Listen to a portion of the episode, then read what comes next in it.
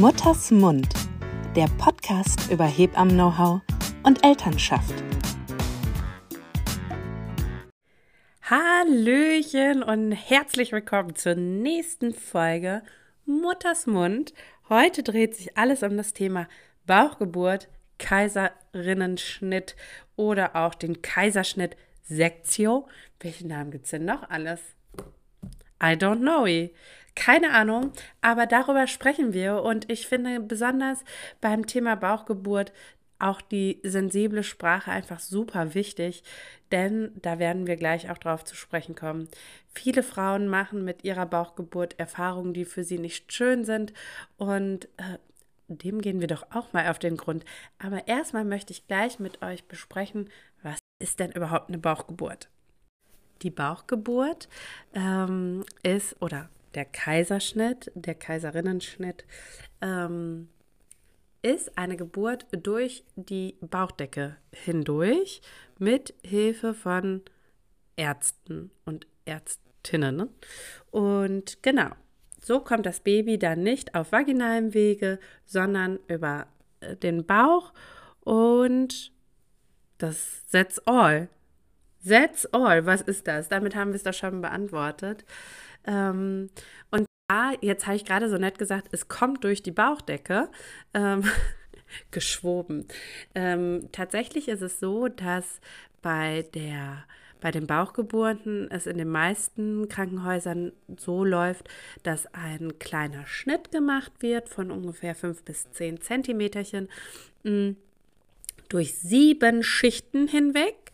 Also alles, was da quasi noch um euch und ums Kind herum ist, ähm, wird eröffnet und der Rest wird meistens auseinandergezogen. Also es steht eine Operateurin links, eine Operateurin rechts und dann ähm, wird quasi das aufgezogen. Wenn ihr zum Beispiel eine Bauchgeburt in Spinalanästhesie habt, dann wird immer gewartet, bis ihr schmerzfrei seid. Mm, genau, also das spürt ihr erstmal nicht. Während äh, der Bauchgeburt ist es schon, was ihr merkt, dass an euch rumgeruckelt wird. Also ist jetzt nicht so, dass ihr sagt, also hätte ich die Augen nicht auf, würde ich jetzt nicht merken, dass ich im OP bin, sondern ihr kriegt das auf jeden Fall mit. Natürlich ist es im OP auch ein bisschen lauter. Und das finde ich, also darüber möchte ich einmal sprechen, Daran konnte ich mich bis heute als Hebamme nicht gewöhnen, dass die Menschen, die im OP arbeiten, mir ist es klar, das ist ein Beruf, in Anführungsstrichen, wie jeder andere auch. Ähm, die reden total viel privaten Stuff irgendwie, äh, gar nicht mal unbedingt mit euch. Und ich finde es so krass, weil das ja die Geburt von eurem Kind ist. Ja. Kann man vielleicht mal drüber nachdenken kann man vielleicht mal drüber nachdenken. Ähm, muss ja auch nicht jeder jetzt ins Schweigekloster gehen, das meine ich überhaupt nicht. Aber genau, ähm, da ist schon viel los und es ist laut. Ihr merkt, dass an euch rumgeruckelt wird, aber zum genauen Ablauf kommen wir jetzt gleich auch nochmal. Ähm, genau, starten wir da. Also können wir jetzt mal kurz festhalten, hier an dieser Stelle dass ich, obwohl ich Notizen habe, mit diesen Notizen so durcheinander gemacht habe. Was war denn da los? oh Menno. Also bei dem Ablauf einer Bauchgeburt gehen wir jetzt mal von äh, einer geplanten Bauchgeburt ähm, aus. Das ist zum Erklären erstmal ein bisschen leichter. Und dann könnte ich ja auf äh, eventuelle Am Abwägungen äh, nochmal Stellung nehmen. Also beim Ablauf ist es so, dass ihr erstmal vor die Bauchgeburt durchgeführt werdet, wird mindestens 24 Stunden vorher nochmal eine Anästhesieaufklärung und eine Blutentnahme habt. Ihr kriegt nochmal eine äh, Operationsaufklärung, die erfolgt meistens auch schon mal ein bisschen eher. Genau. Und dann wird euch gesagt, was jetzt wichtig ist, vielleicht mitzubringen, nicht mitzubringen. Also, ich hatte letztens im Geburtsvorbereitungskurs, sagte eine Frau, ich habe gehört, dass Frauen, die Gelnägel haben, keinen ähm, kein Kaiserschnitt, keine Bauchgeburt bekommen. Oh. Und das ist Also, worum geht es da erstmal? In erster Linie geht es darum, dass äh, die Sauerstoffsättigung nicht gut bei euch gemessen werden kann, wenn ihr Gelnägel habt. Das bedeutet aber nicht, dass ihr keine Bauchgeburt bekommt, weil es könnte ja jetzt auch zum Beispiel ein Notfall sein und dann sagt ja keiner, schade, wir hätten uns gerne um sie gekümmert, aber sie hatten leider gemachte Nägel. Das ist totaler Humbug. Wenn ihr die Möglichkeit habt, ist es ganz schön, nicht unbedingt mit Gelnägeln da zu liegen, weil einfach die Ableitung dann so von diesem Fingertipp einfach besser ist. Genau, das könnt ihr auch nochmal vor Ort auf jeden Fall falls das was ist, worüber ihr euch Gedanken macht, auf jeden Fall nochmal abklären und finde ich auch gut, richtig und wichtig. Mhm.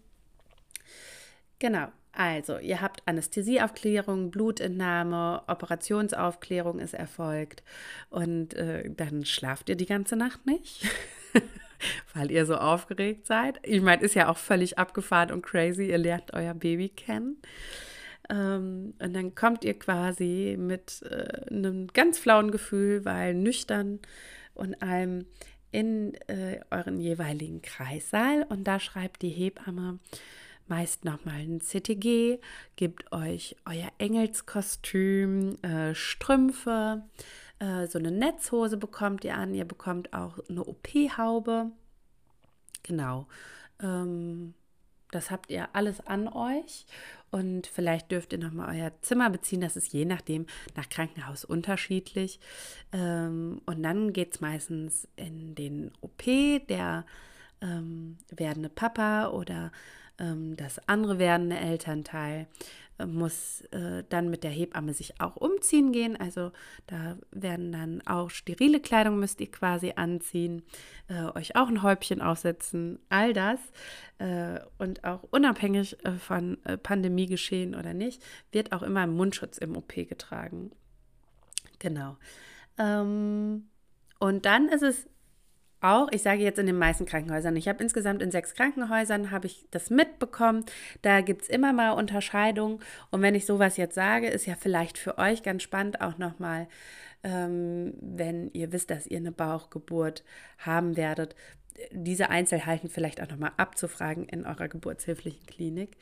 Und dann ist es meistens so, dass der werdende Papa oder die werdende Mama in den Nachbarraum meistens kommt und ähm, da wartet, bis die äh, werdende Mutter quasi fertig ist. Was meine ich mit fertig? Also, wenn äh, die schwangere Person in den OP-Saal kommt, ähm, schreibt die Hebamme auch wieder ein CTG. Die äh, Patientin sitzt auf dem Operationstisch mit so einem Fußhocker meistens. Und dann wird eine Spinalanästhesie, PDA, ähm, gelegt.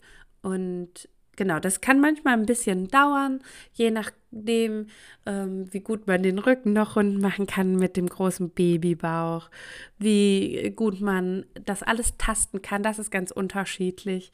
Genau, und wenn das dann liegt, quasi die, die äh, lokale Betäubung, die dann quasi brustabwärts ähm, alles betäubt, ähm, werdet ihr auf den OP-Tisch gelegt. Also ihr lasst euch quasi zurückfallen und alle helfen euch dabei.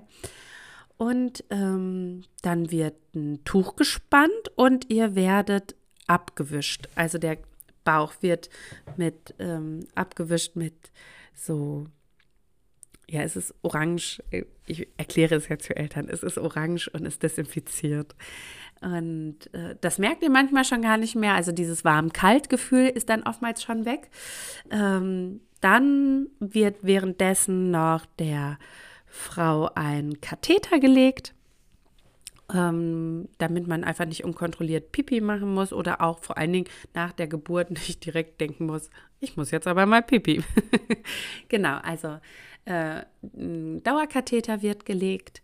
Und dann kommt auch schon das andere Elternteil hinzu zum Aufgeregtsein. Und äh, dann kommen die äh, Operateurinnen Pädiatrinnen rein. Und das finde ich eigentlich auch immer ähm, ganz spannend, weil die sind relativ fix am Operationstisch und fragen, und ist alles in Ordnung heute bei Ihnen? Äh, der und diejenige machen heute die Operation. Und genau, und die Hebamme, in meinem Fall wäre ich das, äh, steht da quasi mit äh, sterilen Tüchern. Genau. So, und dann ruft oftmals irgendjemand eine Uhrzeit oder Schnitt oder sowas. Das heißt, die Operation hat begonnen. Ähm, ihr sitzt mit euren Köpfen quasi hinter dem ähm, Tuch. Und das finde ich total wichtig. Die meisten Eltern wissen es nicht. Es geht maximal schnell ab dem Zeitpunkt, wo es heißt, es geht jetzt los bis das Kind da ist. Also man denkt ja, ich habe gerade gesagt sieben Schichten und man denkt, ja, so what, das dauert ja eine Weile. Nee, das geht echt schnell. Ähm, ihr hört vielleicht so ein Gerät, was absaugt. Dieses Absaugegerät ist vor allen Dingen ähm, ganz gut ähm, für Fruchtwasser, um das abzusaugen. Ne, wenn man die Fruchtblase öffnet, da ist ja einfach viel, viel los in so einem Bauchraum. Und ähm, genau, dann ist euer Baby meistens innerhalb von ein bis drei Minuten, hätte ich jetzt schätzungsweise gesagt, schon da. Und ich finde es sehr schön. Einige Kliniken machen es mittlerweile, dass sie Operationstücher haben mit so einem Guckfenster. Das heißt, es kann hochgenommen werden und ihr könnt direkt euer Baby durch dieses Fenster hindurch sehen. Ähm, genau. Und äh, das ist, ach, wenn ich das erzähle, das sind immer wieder für mich ganz bewegende Momente, wenn Eltern das erste Mal ihr Kind sehen und ähm, ja, irgendwie bleibt da immer äh, für einen Moment auch die Welt tatsächlich stehen. Und äh, genau, dann wird das Baby ähm, relativ zeitnah abgenabelt und der große Auftritt der Hebamme mit den sterilen Tüchern kommt und nimmt das Baby entgegen und bringt es ähm, direkt zu Mama und Papa. Natürlich vorausgesetzt ist es alles in Ordnung. In ähm, der Klinik, in der ich gearbeitet habe, die einen ganz tollen Chef da auch haben, den Benedikt Gottschlich, ähm, die machen das mittlerweile auch im Augusta Krankenhaus Bochum so, dass dort mit Guckfenster die Operation durchgeführt wird mm, und äh, direkt tatsächlich die Kinder in so eine Art Bonding-Top hineinkommen und direkt Haut zu Haut mit der Mama sind. Und ähm, das finde ich total wichtig und auch gut, denn ähm, dieser Haut-zu-Haut-Kontakt, das Bonding, man weiß einfach, wie elementar wichtig das für Mutter wie für Kind ist.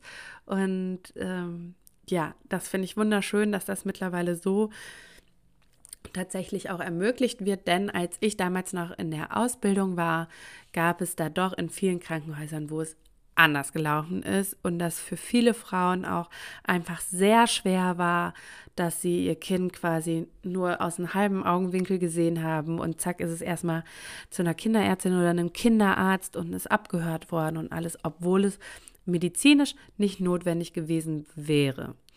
Ähm, genau, also die Möglichkeit bieten mittlerweile auch einige Krankenhäuser an und das finde ich sehr, sehr schön. Und ja, und dann ist es so, dass das Baby bei euch bleibt. Dann äh, nimmt die Hebamme oder die Anästhesistin oder sonst wer äh, schnell ein Handy und von euch und macht das erste Familienfoto und alle heulen und sind ganz aufgeregt. Man versucht irgendwie Gemeinsamkeiten mit dem Kind zu finden. Nach wem sieht es denn jetzt aus? Und ja, alles völlig abgefahren. Während dieser ganzen Wow, unser Baby ist da Phase ähm, wird, werden diese sieben genannten Schichten zusammengenäht. Und das würde ich jetzt mal sagen, wie lange dauert das? Also, wir haben einmal neulich die Uhr äh, gestoppt. Also, wie gesagt, es ist ja noch gar nicht so lange her, dass ich ähm, im Krankenhaus gearbeitet habe. Und da war es so, ich glaube, die Bestzeit war irgendwie elf Minuten.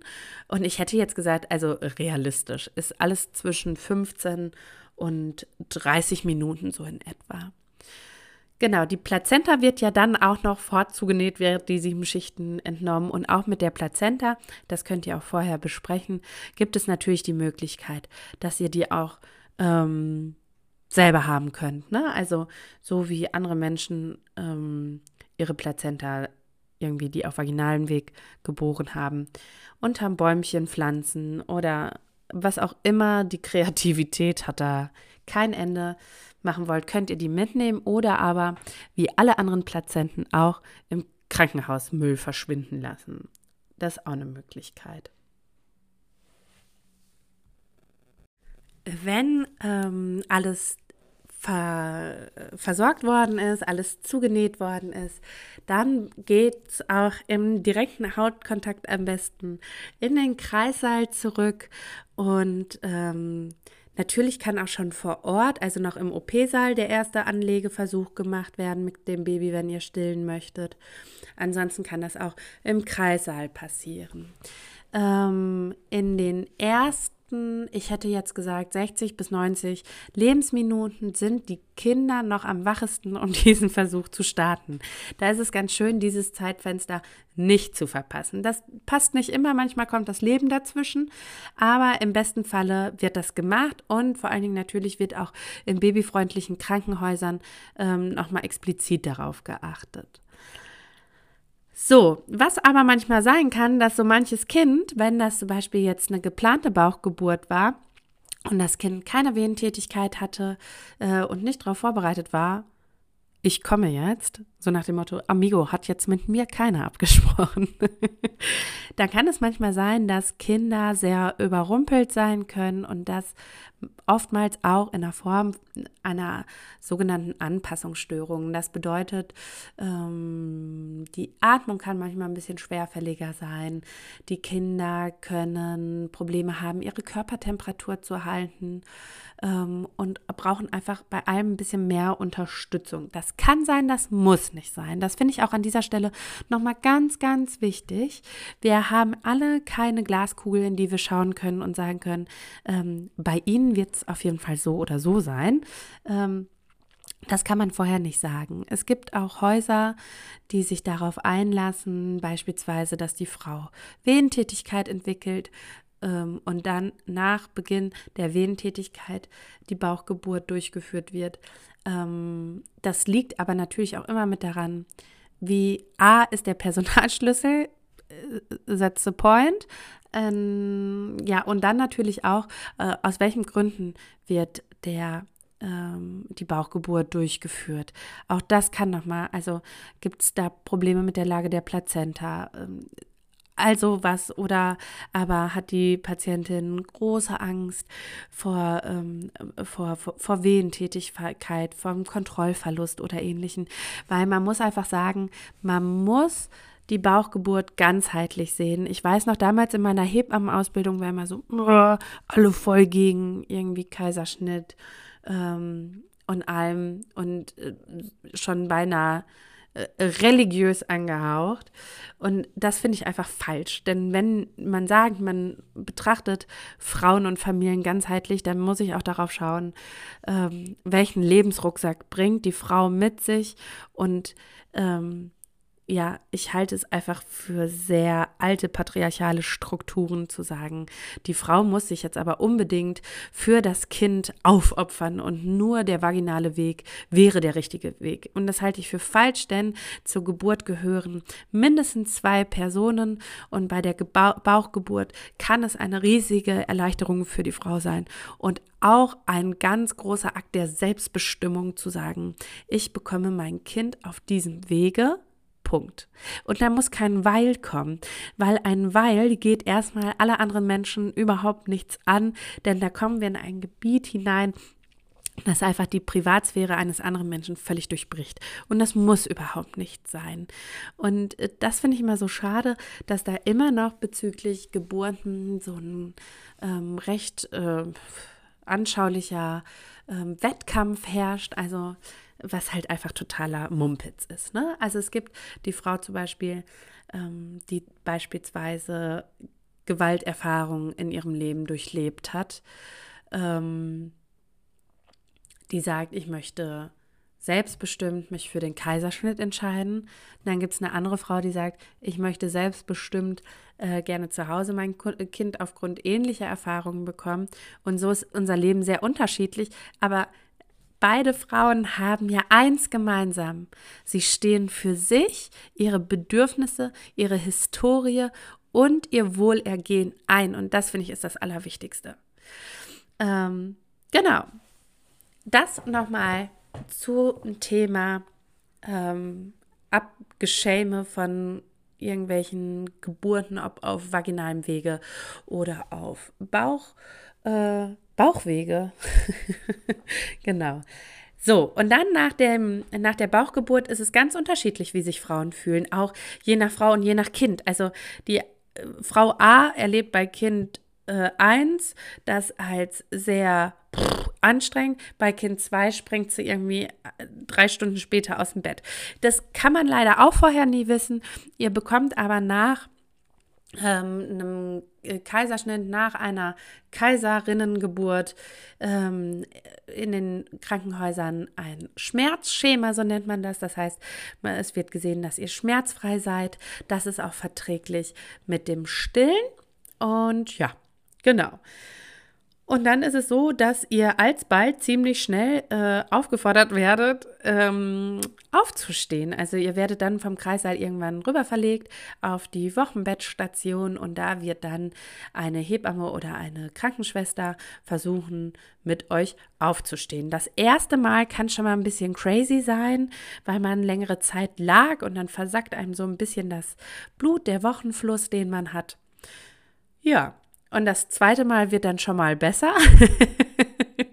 und es ist auch total gut, dass ihr schnell aussteht, weil das natürlich auch eine Art der Thromboseprophylaxe ist und ihr die Möglichkeit bekommt, ähm, euch ganz ähm, alsbald um euer Baby zu kümmern und ähm, auch wieder Mobilität zu gewinnen.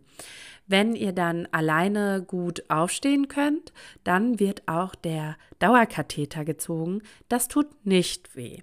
Ähm, Davor haben ganz viele Frauen Angst. Tatsächlich tut das nicht weh. Ist ein merkwürdiges Gefühl, aber kein schmerzhaftes Gefühl. Das sagen danach dann auch immer die Frauen. Ach ja, tat ja gar nicht weh, war nur merkwürdig. Ähm, genau, weil ihr dann nämlich auch in der Nacht äh, alleine auf die Toilette gehen könnt, wenn ihr gut mobilisiert seid. In den ersten Tagen nach, den, nach der Bauchgeburt ist es total wichtig, dass ihr keine Kleidung tragt, die auf äh, den Operationsbereich, auf die Naht drückt. Das ist einfach, das werdet ihr auch merken, super unangenehm. Auch Husten kann super unangenehm sein. Ihr könnt gerne dagegen halten. Ähm, genau, und die Wundversorgung ähm, die Fäden, die lösen sich meist von selbst auf. Manchmal kann es sein, dass die euch schon recht früh nerven und dann kann auch eure Wochenbetthebamme äh, dann Faden hier und da mal ziehen, wenn alles schon gut verheilt ist. Genau. Das zum Thema Bauchgeburt. Da wird bestimmt nochmal Nachfragen kommen und dann gibt es dafür nochmal. Dann lassen wir es krachen. Also, für alle äh, Kaiserinnen die es da draußen gibt. Ich hoffe, ihr habt eure Bauchgeburt als etwas Achtsames empfunden und ähm, ja, herzlich willkommen auf dieser Erde. Bis ganz, ganz bald.